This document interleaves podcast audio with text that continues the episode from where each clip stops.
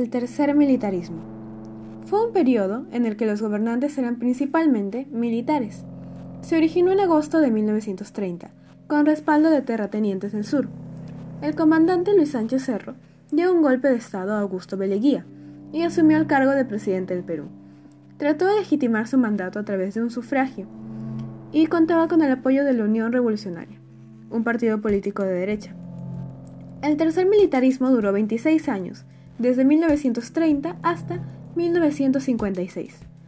Luego de haber tomado el poder a través de un golpe de Estado, Sánchez Cerro es obligado a renunciar al gobierno y postular a nuevas elecciones.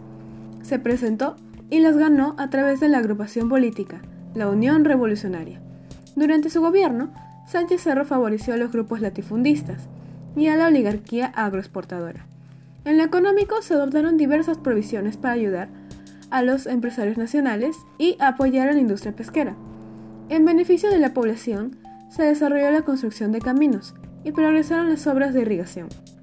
En lo que respecta a la educación, se dispuso la creación de escuelas modernas, prácticas y especializadas.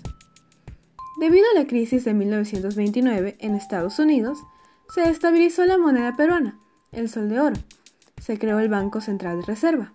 Se estableció el 1 de mayo como día de descanso remunerado y se le concedió el voto a la mujer en elecciones vecinales. Aquí fue donde aparecieron los primeros partidos en masa en nuestro país. El Partido Socialista dirigido por José Carlos Mariátegui y el Partido Aprista por Víctor Raúl Aya de la Torre. Este gobierno acabó de manera inesperada, tras la muerte de Sánchez Cerro, en manos de un joven aprista, llamado Abelardo Mendoza Leiva. Tras la muerte de Sánchez Cerro, el Congreso decidió entonces nombrar de manera ilegal a Óscar R. Benavides como presidente, ya que el mandato de Sánchez era hasta 1936. Benavides se sometió a elecciones donde ganó Luis Antonio Eguiguren, pero fue anulado, y Benavides asumió el poder tres años más. Las prioridades de Benavides eran poner fin al conflicto con Colombia y calmar la agitación política interna. El país comenzó a entrar en una etapa de prosperidad a causa de exportaciones agrícolas.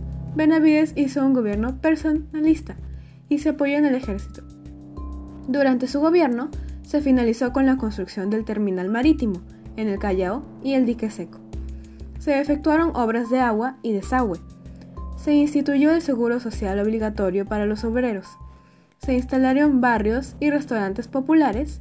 Se construyeron varios caminos, uno de ellos la carretera panamericana, y además caminos a la selva, que acabaron con el aislamiento geográfico del país.